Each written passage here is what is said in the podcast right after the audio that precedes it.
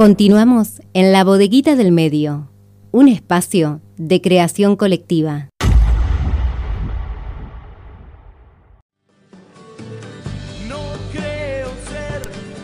Continuamos en la bodeguita del medio hasta las 15 horas y estamos en la columna, comenzamos la columna de derechos humanos con nuestra querida amiga Norma Ríos, vicepresidenta de la Asamblea Permanente por los Derechos Humanos, que está del otro lado de la línea en este hermoso día. ¿Cómo te va, Norma? Buen mediodía. Hola, ¿qué tal? ¿Cómo les va?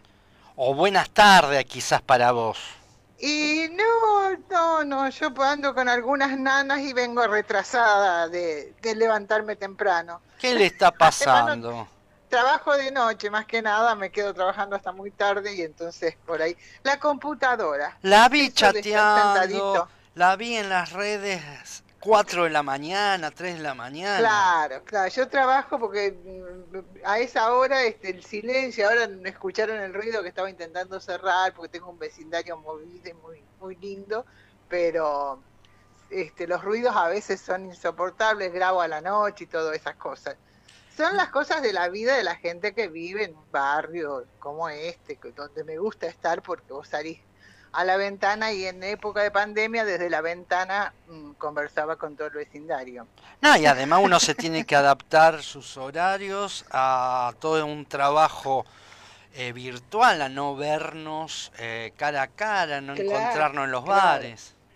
Eh, sí, además este, esto es bastante raro para alguna gente, para nosotros es totalmente entendible, se ha multiplicado el trabajo este, virtual porque además, a ver, vos viste que el otro día tuve una charla con el juez Rafeca, ¿cuándo te vas a sentar con el juez Rafeca? En, persona, lo, lo ve, qué sé yo, por ahí hasta te puedes tomar un café, pero sentarte en una charla es bastante difícil. Bueno, esto nos permite cosas como esa.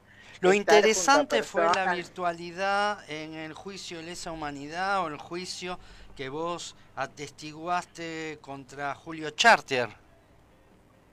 Sí, claro, el, el juicio se llama Chartier, nosotros le decimos como acá la FC del juicio de Laguna Palva. Sí, Chartier o Chartier, la verdad. Eh, acá le decimos este, el juicio de Laguna Paiva porque vos viste cómo es, siempre se pone el primer nombre de, por una situación casi burocrática. Este, pero lo cierto es que sí, fui testigo de concepto. Te aclaro porque por ahí en el Facebook me preguntan qué es testigo de concepto, es una nueva categoría, no sé si es por ignorancia o por estúpida, eh, eh, como es burla. En realidad, el testigo de concepto es porque yo no soy una víctima directa del genocidio en, su momento, digamos, a mí no me llevaron presa ni nada por el estilo, pero tengo eh, no solo todos estos años de experticia de la organización, más el mío personal, que uno suma y entonces lo que hago es explicar de alguna manera el contexto del cómo y el porqué del genocidio. Digamos, yo en la, en la primera declaración que fui Em, en el 19, en la FEC 2 y 3, eh, hablé de, este, no, perdón, 3 y 4, creo, 3 eh, y 4. Ah, hablé de toda la historia de la lucha de todos los rosarinos para llegar a los juicios. Digamos, la lucha histórica la pasé un poquito por arriba y hablé en Rosario. Los scratches, los aguantes, en fin, hablé todo eso, hablé 2 horas 40.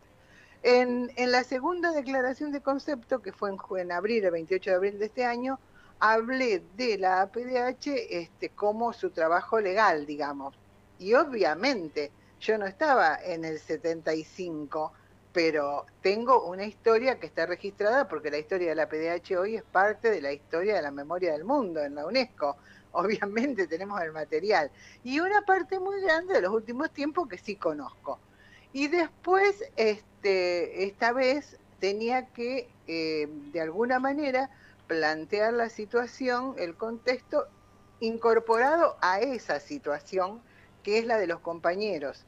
Los 11 compañeros creyentes de Laguna Paiva, que trabajaban en el frigorífico Nelson, algunos en Asindar, este, otros en ferrocarril, y que en el año 80, 1980, ya con la dictadura que se venía aflojando, eh, como eran militantes del PRT y eran delegados, etcétera, etcétera, eh, los buscan, los meten presos a todos con sus mujeres, este, a todos los hermanos, a todos, porque buscan a Catarino Páez, y que era un renombrado dirigente. Y en el camino este, se lo llevan a todos los amigos que podían pensar.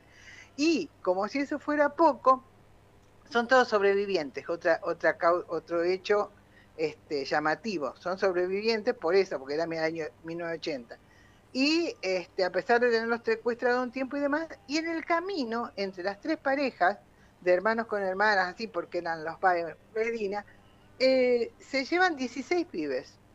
Algunos los dejan abandonados, los llevan unos días a, algún centro o alguna comisaría, qué sé yo, y después los dejan abandonados a su suerte. El caso de Mónica con sus hermanitos de un año y medio, ella era la más grande, tenía 12. Este, otros se los llevan y los tienen dos meses en un campo, otros los tienen en la, en la comisaría bueno, esa historia tan tremenda que ellos van contando, ah, y lo importante y fundamental es que ellos vienen en el año 2016 16, al Museo de la Memoria de Rosario buscando abogados que lo representen, porque por H por B en ese momento no sé cuál era la situación o no había abogados que Buenos Aires, eh, Santa Fe no podía. Ahora la Secretaría de Santa Fe está trabajando mucho y bien con nosotros, pero en ese momento no sé qué pasó, la cuestión es que llegaron acá. Y eh, la PDH lo toma eh, desde el centro jurídico del museo. Los compañeros que están ahí dijeron, bueno, lo tomamos y pasaron. 2017 ya lo presentamos en Laguna Paiva, la querella, ya hubo movida de prensa y demás, porque tiene una cantidad de elementos, entre otros, que todos viven en Laguna Paiva, una, un pueblecito, ciudad, no sé qué, que tiene 13.000 personas. Entonces se cruzaban todos los días y arriba los genocidas, el caso de la este, bueno, ya te voy a decir. El caso de uno de ellos, que es este, mm, que era policía, eh, tiene una hija trabajando en el Poder Judicial de Santa Fe y otra periodista. El tipo es este. Em, hace que la alegra fiesta, parece que nunca me sale. animador de fiesta. Es un animador de fiestas. Imagínate, eh, tenía un programa de televisión y demás, y entonces arriba, como si eso fuera poco, se burlan este, de los compañeros, ¿no? Eh, entonces, bueno, eso, eh, todo eso, lo de los niños, era lo que teníamos que combinar. Claro, entonces vos, vos vas hablando del contexto fuera de la causa y la vas uniendo. Por ejemplo, cuando nosotros, la CONADEP, estábamos presentando el Nunca Más y todos estábamos saltando porque creíamos que habíamos vuelto a una gran democracia, por una forma de decirlo irónicamente, este, el compañero Catalino Paez seguía preso, ¿me entendés? Porque salieron en agosto del 84, o sea que también le pudimos mover el piso hacia arriba como lo hicimos con Villa Constitución. Hay un, un momento que fue para muchos muy duro y que yo, viste, es imposible decirlo con la misma firmeza con que venía hablando, porque además eh, nos hicieron una acordada donde no podíamos hacer un montón de cosas. Por ejemplo, no podíamos eh, estar con nuestro abogado cuando declarara el compañero Cacho Soria, que es un compañero que hacía 45 años que había estado con Tosco, que había formado la FAS, que había militado y que seguía militando por los pobres de su zona, con los piqueteros y demás, luchando contra la indignidad cotidiana. Y este, ¿cómo es? Y entonces era, era una situación, también nos impedían eh, declarar a la gente que queríamos, también, eh, y, esto tiene además con un fiscal, con un fiscal que le hace caso a todo lo que ellos dicen, ¿no? No les importa para nada. Entonces, este, realmente nosotros estábamos un poco como que furiosos, pero tuvimos una campaña inmensa donde hasta intervino la Secretaría de Derechos Humanos de la Nación, que inmediatamente mandó una, una copia al juzgado, tampoco los querían este, dejar que vayan a hacer el reconocimiento en los lugares. Vos te imaginás, estás esperando 40 años para hacer el reconocimiento de dónde te llevaron preso y un juez te dice no porque este, no queremos demorar mucho y hay pandemia y un fiscal que es el que te tiene que acompañar te dice no, este, tenemos que, eh, está bien lo que dice el, juez y así, viste, se mueven, ¿no? Se complican las situaciones. Santa Fe complejo. Sí, entonces, claro, ¿cuáles eran los puntos en los que, además del contexto general, se da algo muy particular?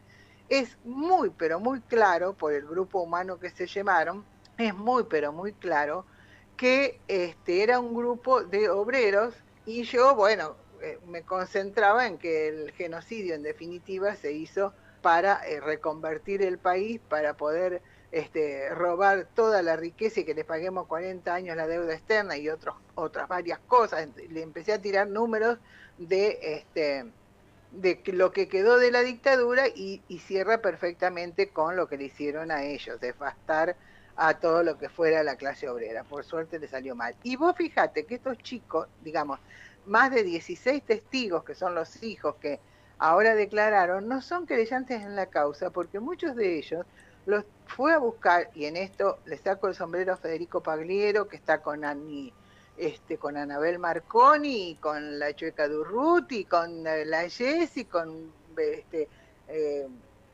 Verónica Gauseño, y que estamos ahí, es un equipo, unos ponen una cosa, otros ponen otra. Todos abogados de la Asamblea Permanente por los Derechos Humanos. Eh, bueno, claro, Verónica es la presidenta. Sí. Y mm, digo, pero somos, somos un equipo donde cada uno va poniendo lo que sabe y puede y a una historia. Yo le decía que este, cuando algunos me decían, bueno, yo entiendo, a lo mejor fue una buena exposición, pero acá nada sería posible. Yo cada frase que dije me tuve que leer 20 documentos, un libro, qué sé yo, estuve un mes preparando porque había que concentrar en algo que no se animaron a poner en una acordada. Pero se te puede ver y escuchar eh, por YouTube, porque lo vi anoche. Sí, sí, quedó ahí, quedó ahí. 50 minutos. Nos que fueran tus que nadie tuviera más de 40 minutos. 50 minutos dura con claro, Porque fíjate lo que les digo. Sí, sí, sí. fíjate lo que les digo. Les pido cinco minutos más y se lo leo. Entonces, digo, pero vos te imaginás que vos esperás 45 años para decir lo que te hicieron y que te diga no hable más de 40 minutos, que no era mi caso, el de los otros. Así que bueno, eh, yo como no estaba dispuesta a dar el brazo a torcer, pero tampoco a discutir algo que no valía la pena, dependía de mí estudiar lo suficiente como para concentrar. Viste que cuando querés concentrar más tenés que saber, revisar documentación y por supuesto, vos después que tenés todo eso que, que tenés en la cabeza, tu experiencia, tu historia, lo que leíste, lo que estuviste viendo en los libros, tenés el abogado que te dice no te olvides de esto, no te olvides del otro, en el sentido cuál, en este que te digo, en el sentido de combinar toda esa historia que yo iba contando, que está documentada, que la tengo documentada, que la documentó la historia, los testigos anteriores y demás, con lo que te dicen los testigos. Y lo que trataba de contarte, que estos 16 chicos que nunca habían hablado, obviamente, ni sabían que podían hablar porque viven en el campo, en el norte de Santa Fe y demás, este, hablaron todo y sería necesariamente un próximo juicio. Bueno, tiene un montón de cosas este juicio, como que no está brusa, porque de alguna manera no te voy a decir que fue un chantage, pero si lo, metíamos a brusa teníamos que demorar el juicio y, Hola. Bueno, ya está condenado por tres causas y todo sabe quién es. ¿Cuándo siguen los testimonios? ¿Cómo? ¿Cuándo siguen los testimonios? No, los testimonios ya se terminaron. y el 17 de la semana que viene es el primer alegato de que va a ser la PDH, que es la única organización querellante junto con los querellantes directos que son los compañeros. O sea, la última etapa. es una causa para seguir, ¿eh? Es la última etapa. Hola. Sí, la última etapa del juicio. Y sí, sí, por eso todas estas vueltas que dieron, porque querían, después de 45 años, los jueces querían un juicio express. Este, bueno, es el Poder Judicial donde está la hija de este Riuli, que es el que te decía, este que se burlaba, el milico que vive ahí en el pueblo, el que hacía este reír a la gente en las fiestitas. Y lo más, lo más doloroso es que todo ese pueblo sabe perfectamente quién es, qué hizo, cómo lo hizo, saben lo que... Y, y siguen siendo, y no me privé de decirlo, y siguen siendo personas totalmente prestigiadas porque este, porque ellos lo permiten, porque ellos lo permiten, son prestigiadas, paga más ser amigo de un genocida que ser amigo de una víctima. Y un dato, Jorge, fundamental es que nosotros en este momento estamos llevando simultáneamente, sin abogados que nos pague ningún gobierno, Este, y eso siempre lo dejo claro y vos lo sabés de memoria, pero hay que recordarlo. Estamos llevando al mismo tiempo la causa este, y estamos llevando esta causa de Laguna Paiva Chartier en Santa Fe. Y una de las cosas que yo le dije al tribunal cuando hablaba de los niños que estaban, este, que habían sido secuestrados, esclavizados, qué sé yo, les agradecía a los genocidas que no fueran, que no hayan sido este, asesinados como el negrito Avellaneda o eh, robada su identidad, como quién, como María Pía, Closman Barral, que precisamente estaba en manos de una familia santafesina, los Kers, este, prestigiosísima familia santafesina. Lo de prestigiosísima se escucha en el tono, te lo digo entre comillas, ¿no? Entonces eso en ese momento dicen que parecía que habían tirado un balde de hielo picado en el tribunal, se, se paralizaron las caras, porque claro, es la hipocresía constante que nos toca en esta justicia este, tan patética que estamos, que hemos logrado, digo yo a veces, ¿no? Este, Norma. A través del tiempo. Norma, eh, para salir de este tema y porque tengo una información que te quiero preguntar, ¿están invitados, estás invitada o la PDH a la legislatura en estos días? Por el tema de patentes. sí a través de nuestro compañero presidente Guillermo este, nos han hecho una secretaría, Torremare, Guillermo Torremare, nos han hecho una invitación a, a una sesión de la legislatura, la um, diputada Claudia Balaguer. Este, ya hubo una sesión el día 9, muy importante, donde el tema de la jornada de debate es por qué liberar las patentes contra las de las vacunas contra el COVID-19. Yo fui, este, estuve en una charla también donde estuvimos hablando un poco de esto, porque la PDH le dirige una carta a la relatora de las Naciones Unidas diciéndole, bueno, y, acompañando un trabajo que vienen haciendo naciones y demás, este, para que, en el caso de la PDH dice, aunque sea temporalmente, vos sabés que si fuera por nosotros sería no solo el COVID-19, sino absolutamente todo, este, que tendría que tener patentes libres y poder fabricarlas. Eh, yo te digo, la vacuna contra la gripe se, pone gratis en la Argentina, pero anda a encontrarla, digamos, la querés tener rápido, vas y la pagás. Sí, es eh, así, la verdad es así es una realidad. Yo no, no, no critico a ningún gobierno por eso, porque entiendo que en este momento están comprando vacunas contra el COVID, que es mucho más importante y que alguna cosa de esa puede pasar. Pero lo cierto es que si no tenés plata, no tenés vacuna de, la gripe. Y entonces este, nosotros, ese, ese es el tema, cómo liberar eh, las patentes de las vacunas contra el COVID-19. Eh, tengo entendido hasta ahora el único país que ha dicho que que las que, va a empezar a hacer gratis es Cuba, o al menos sin tanta historia.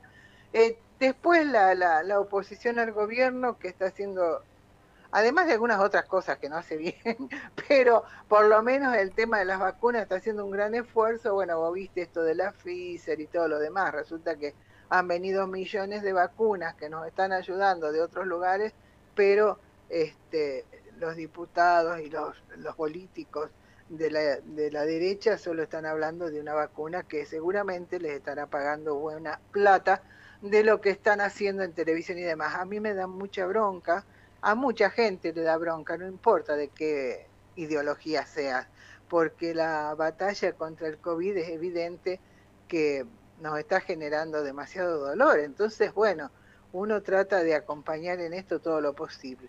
Así que bueno, está esa invitación. Yo te soy sincera, vos sabés que yo no tengo filtro en algunas cosas. Me pregunto de golpe qué voy a hacer yo entre toda esa gente, pero tengo una gran ventaja. Bueno, después nos informás, nos contás. Tengo la ventaja de que no soy política ni abogada. Norma, gracias como siempre por atendernos y que pase un buen fin de semana. Gracias, igualmente, igualmente. Una linda semana. Para Saludo a Enzo. Ahí está. Un abrazo. Chao.